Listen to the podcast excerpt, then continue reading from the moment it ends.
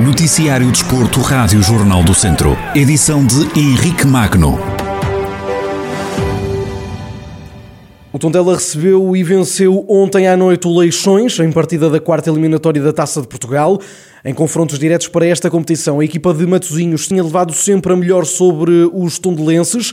O triunfo dos Beirões foi construído por Bocelli, Tiago Dantas e Murilho. Léo Bolgado marcou para o Leixões em rescaldo ao encontro. O técnico espanhol Paco Ayastaran assume a falta de eficácia da equipa e lamenta o gol sofrido. Esperava o Leixões que encontramos no primeiro tempo. Movemos a bola com muito critério, aproveitámos muito bem a nossa vantagem no centro do terreno e o espaço que havia nas costas do meio campo deles. Faltou-nos um pouco mais de eficácia para ir para o intervalo com mais vantagem. Controlamos também as transições deles e na segunda parte, com a mudança de sistema e com a maior agressividade na pressão, isso custou-nos 15, 20 minutos para nos adaptarmos. Mas a partir desse tempo tivemos outra vez o controle do jogo e é pena que tenhamos sofrido esse golo. Sobre as mexidas que operou no 11 inicial ao fazer entrar jogadores não tão utilizados, o treinador do Tondela diz que é uma alegria ver o bom desempenho de quem habitualmente não joga. Creio que foi um jogo muito bem jogado por todos os jogadores, mesmo aqueles que habitualmente não estão a ter minutos. Não é fácil, quando vens de não jogar, ser capaz de dar o rendimento que deram jogadores como Ruben, Rafael ou Roselli. É uma alegria e é fruto do trabalho que os jogadores estão a fazer todos os dias nos treinos e que agora mesmo estão com muito compromisso e muita determinação. Sabem que precisam de aproveitar cada minuto que têm e creio que estão a responder da forma correta. As vitórias ajudam a ganhar confiança, quem o diz é Paco Ayastaran, que ainda assim considera mais importante o desempenho da equipa no jogo. As vitórias ajudam sempre, tanto para a mente do grupo como para te reafirmar do que estás a fazer. A confiança ganha-se a partir das vitórias. É muito difícil ganhá-la com as derrotas. Então, é claro que esta vitória ajuda, não tanto pela vitória, mas mais pelo rendimento que a equipa teve em campo. Com esta vitória, o Tondela eliminou Leixões da Taça de Portugal pela primeira vez na história dos confrontos entre as duas equipas para esta competição. A equipa de Paco Ayasaran atinge os oitavos de final, fase que não alcançava desde 2018 e na qual nunca venceu. A quarta eliminatória da taça está assim terminada. O Tondela, única equipa do distrito ainda em prova, espera agora o sorteio da próxima fase, que se realiza na próxima quinta-feira, às 5 da tarde, na cidade do futebol. Pela divisão de honra, o Mortágua carimbou no último fim de semana a presença na fase de apuramento do campeão, após vitória em casa do Mangualde por 4-1.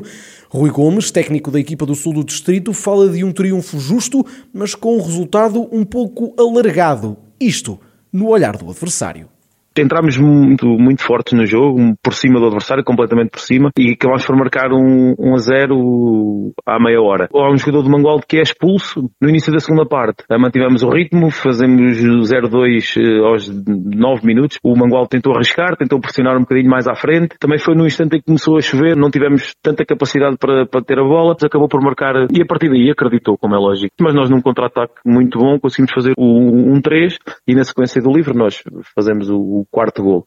Acabou por ser afirmativo, parece-me que a vitória é inteiramente justa, se calhar por números um bocadinho alargados, vendo isto da perspectiva do adversário.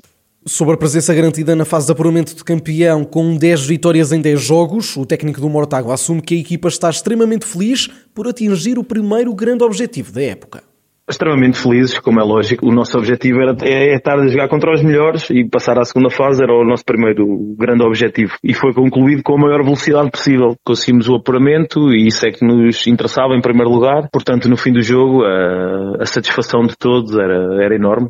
Mortágua é a primeira equipa da divisão de honra da Associação de Futebol de Viseu a carimbar a presença na fase de apuramento de campeão. O líder do Grupo Sul soma agora 30 pontos em 10 jogos, sem qualquer derrota acumulada até agora. Na segunda divisão de handball, Zona 2, o Académico de Viseu recebeu e venceu a Academia de São Pedro do Sul por 27-20. O derby beirão, que marcou a jornada 10 do campeonato, foi pautado pelo equilíbrio entre o líder e o quarto classificado da tabela. Rafael Ribeiro, técnico dos academistas, assume que a equipa não fez uma boa primeira parte, mas que o intervalo foi decisivo para a mudança no rumo dos acontecimentos. O resultado ao intervalo era um empate e acaba por ser justo, porque o São Pedro entrou bem, colocou-nos muitas dificuldades. Nós não estivemos ao nosso melhor nível na primeira parte. O intervalo fez-nos bem, não, não para mudar propriamente nada a nível técnico, tático, mas mais a questão emocional e mais perceber o que é que tínhamos que fazer diferente para melhorar. E efetivamente depois a segunda parte damos uma imagem completamente diferente daquilo que demos na primeira parte contra uma equipa que apesar de não ter muitas opções, os 7, 8, 9 que jogam mais tempo, todos eles têm qualidade e é uma equipa que está a fazer por merecer a classificação que tem e não acredito ser esta derrota que, que vai abalar.